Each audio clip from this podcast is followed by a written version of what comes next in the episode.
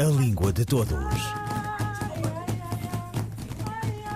Um programa de José Manuel Matias, realizado pela Universidade Autónoma de Lisboa. A Língua de Todos.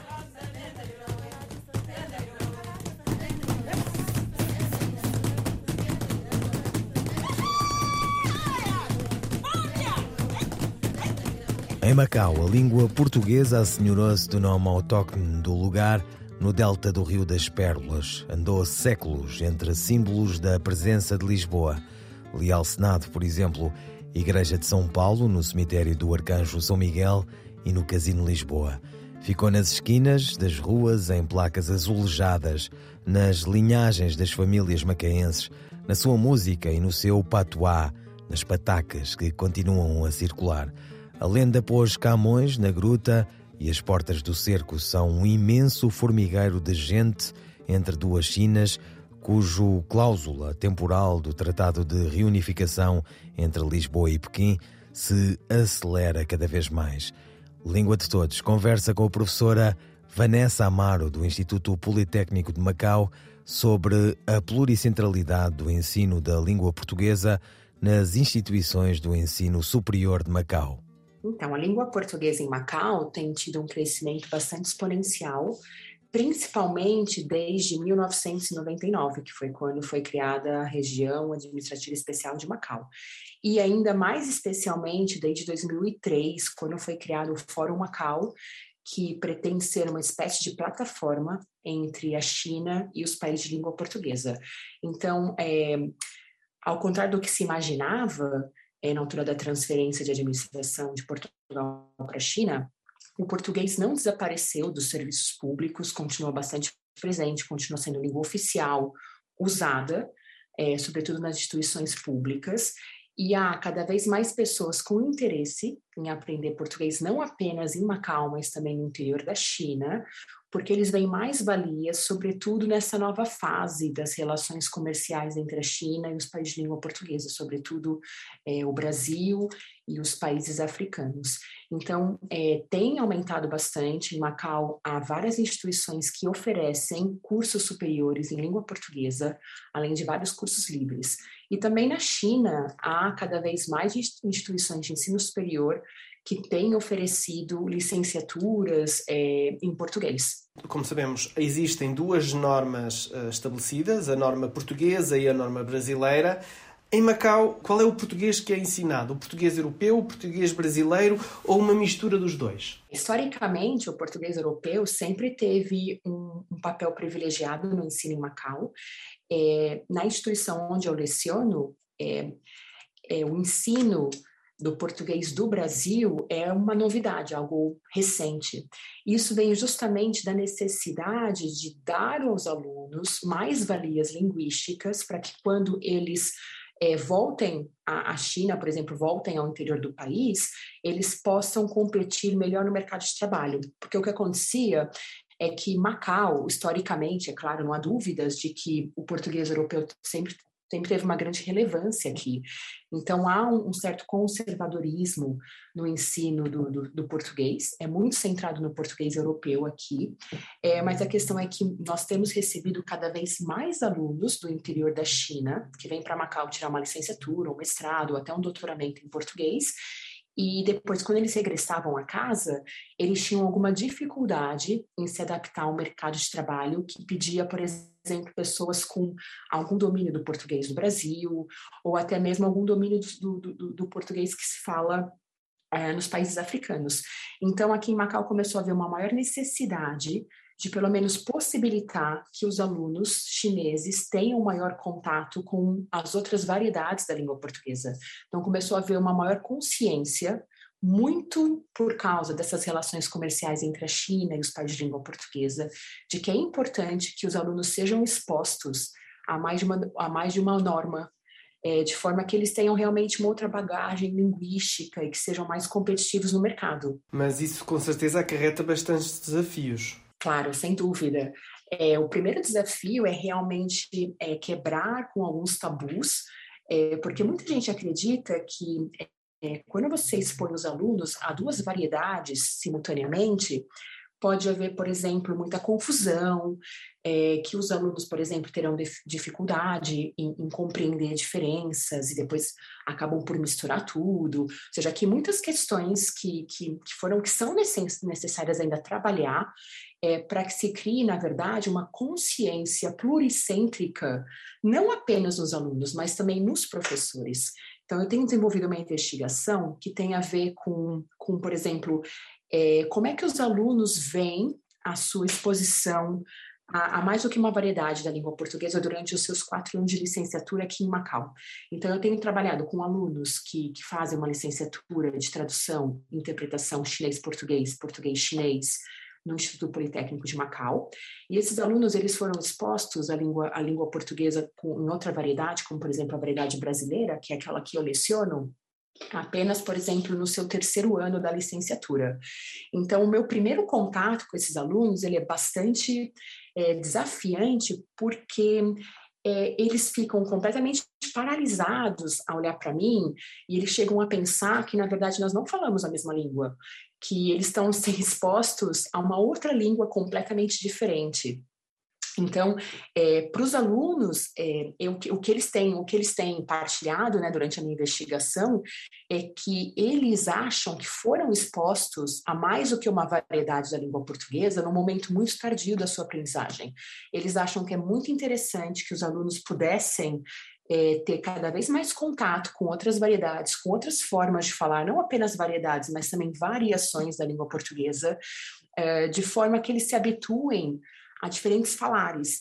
É, então, isso é, é, é um, tem sido uma investigação, para mim, bastante interessante, porque também vem, vem derrubar alguns desses mitos que os professores costumam ter na sala de aula, que é, por exemplo, dizer para os alunos, ah, é, essa forma de falar não é correta, ou corrigir, por exemplo, quando os alunos se baseiam muito, os alunos costumam muito usar tradutores online, muitos dos tradutores, eles traduzem para a norma brasileira, não é? Então, aquela grande tendência de corrigir que, ah, não é assim que se fala em português. Então, isso, isso sim causa, é, na verdade, confusão aos alunos. Não é o fato de eles serem expostos a duas variedades, mas sim o fato, como é que essas, o fato de, de essas variedades serem abordadas é, de uma maneira mais é, preconceituosa por parte de quem ensina o português.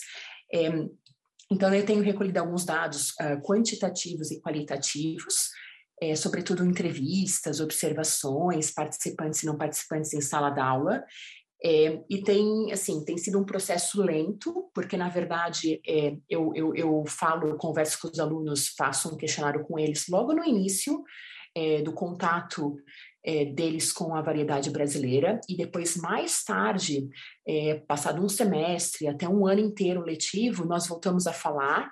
Aí já fazemos uma entrevista uma, uma entrevista mais longa, em que falamos, por exemplo, quais é que foram os desafios, quais é que foram as mais-valias de terem tido contato, por exemplo, com o português do Brasil. E depois eu tenho tido, assim, resultados bastante interessantes. Os alunos... Como por exemplo? Como por exemplo? Por exemplo, eles acham que, assim, 90% dos alunos, num primeiro momento, achavam que, que é, eu falava uma outra língua que não português. Então, naquele primeiro momento, eles, eles não achavam que era útil aprender uma outra variedade porque eles achavam que era uma perda de tempo, que era começar tudo do zero. Eles achavam que, ah, não interessa, português é português, não é? E, e, pronto, eles não percebiam a importância de se compreender, de conseguir comunicar com pessoas que falavam outras variedades. Depois, ao longo do semestre, ao longo do ano, eles vão, eles vão, vão, vão desenvolvendo outras competências interculturais e linguísticas, e aí eles conseguem se aperceber da riqueza que a língua portuguesa tem e da mais-valia que isso pode trazer para o futuro profissional deles. Então, depois, esse discurso todo de resistência que eu encontrava no início do semestre, quando eles tinham contato comigo pela primeira vez, isso ia mudando com o tempo, não é? Depois, no final, é, eles, eles diziam que, por exemplo, ah, eu, eu, tenho muita pena de não ter conseguido é, é, ter contato mais cedo com a variedade brasileira, porque eu agora não me sinto confiante para comunicar com o brasileiro, por exemplo. E muitos desses alunos, quando eles regressam à China, eles vão justamente trabalhar em empresas chinesas que têm negócios no Brasil ou nos países africanos, e eles têm muita dificuldade depois, não é?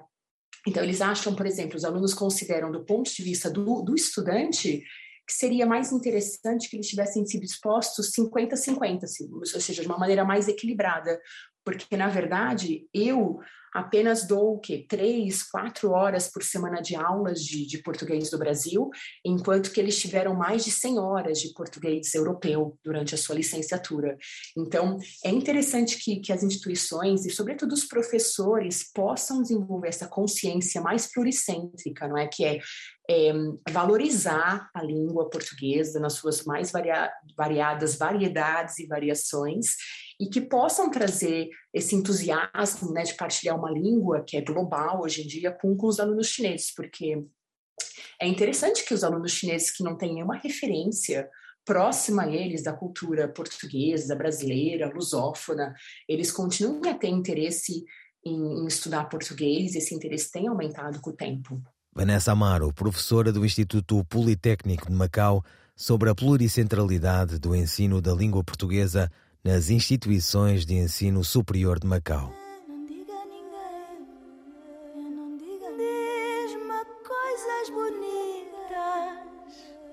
Diz-me coisas bonitas, sussurradas ao ouvido com sabor. Diz-me que a minha carapinha te faz lembrar uma coroa de rainha. Diz-me ainda que nunca viste um sorriso igual ao meu, só meu. Quero ouvir tanta coisa que só podes falar baixinho. Por isso fala comigo.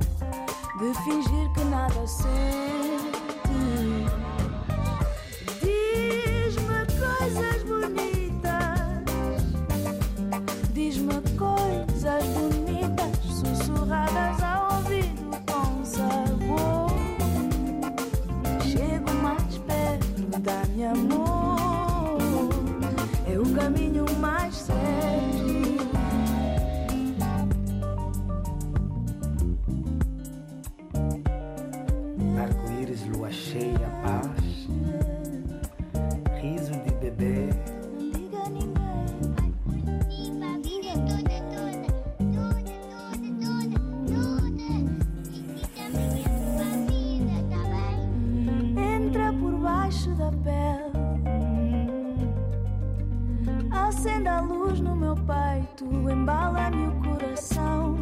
Encontra a minha pulsação. Diz-me coisas bonitas. Diz-me coisas bonitas.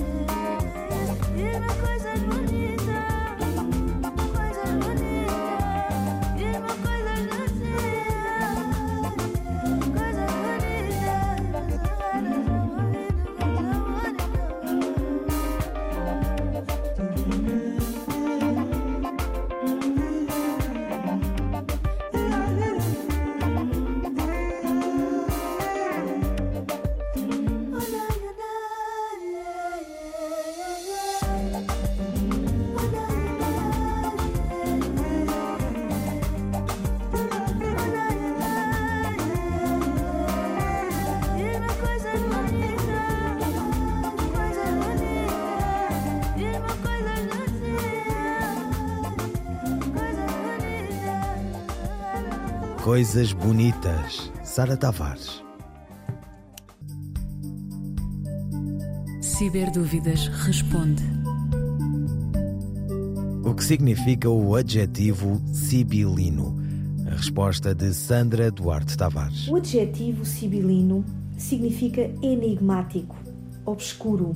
Por exemplo, uma frase sibilina é uma frase enigmática, cujo significado não se consegue compreender com facilidade.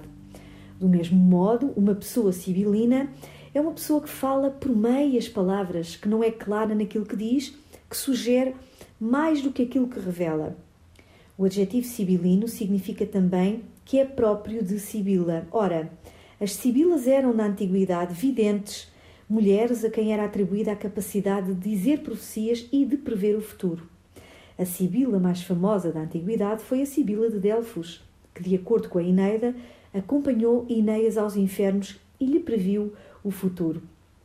A palavra sibilinos no plural designa, designava os livros que a Sibila de Cumas teria levado ao antigo rei de Roma, Tarquínio, contendo profecias sobre o destino do povo romano. A linguista Sandra Duarte Tavares. Não é solene esta música, ao contrário do nome e da intenção. Clamores portentosos, violência obsessiva pulsoba pelos doces lacrimosos, de um ritmo orquestral continuado, tanta paixão gritada, tanto contraponto que teimosamente impede que na tessitura das vozes e dos timbres se interponha hiato não de silêncio, mas de um fio só de melodia, por onde a morte penetre interrompendo a vida. É medo, um medo orgulho feito de solidão e de desconfiança. Não piedosa tentativa para captar um Deus ou ardente anseio de união com Ele. Não é também com tanta majestade a exigência de que Ele exista, porque o mereça quem assim o inventa. É um medo comovente de que o não haja para remissão dos pecados, bálsamo das feridas, consolo das amarguras, dádiva do que se não teve nunca ou se perdeu para sempre. É desejo ansioso de que um Agnus Dei se interponha ao contrário da morte, mediador e humano, entre um nada feito música e outro, possivelmente Deus. E a esperança desesperada de que seja uma grandeza nossa quanto fique de pé, no intervalo entre ambos. Poema de Jorge de Sena pela voz da atriz Maria Henrique. O autor de A Arte de Música, o estudioso de Camões, o romancista de Sinais de Fogo, o dramaturgo, o polemista, o incansável, professor e tudo, Jorge de Sena, de seu nome, nasceu em Lisboa em 1919. A sua intervenção marcou o século XX português. Andou sempre às avessas com o reino cadaveroso. Viveu no Brasil e em Santa Bárbara, Califórnia, Estados Unidos. Um ano depois da quase envergonhada comemoração do seu centenário, urgia que se lhe republicasse a obra. Imensíssima para algumas novíssimas inquirições, como seria interessante conhecer a reflexão de Jorge de Sena sobre o Brasil, Angola e Moçambique. Ouviram Língua de Todos, as despedidas de José Manuel Matias, Miguel Roque Dias e Miguel van der Kellen. A Língua de Todos. Um programa de José Manuel Matias, realizado pela Universidade Autónoma de Lisboa. A Língua de Todos.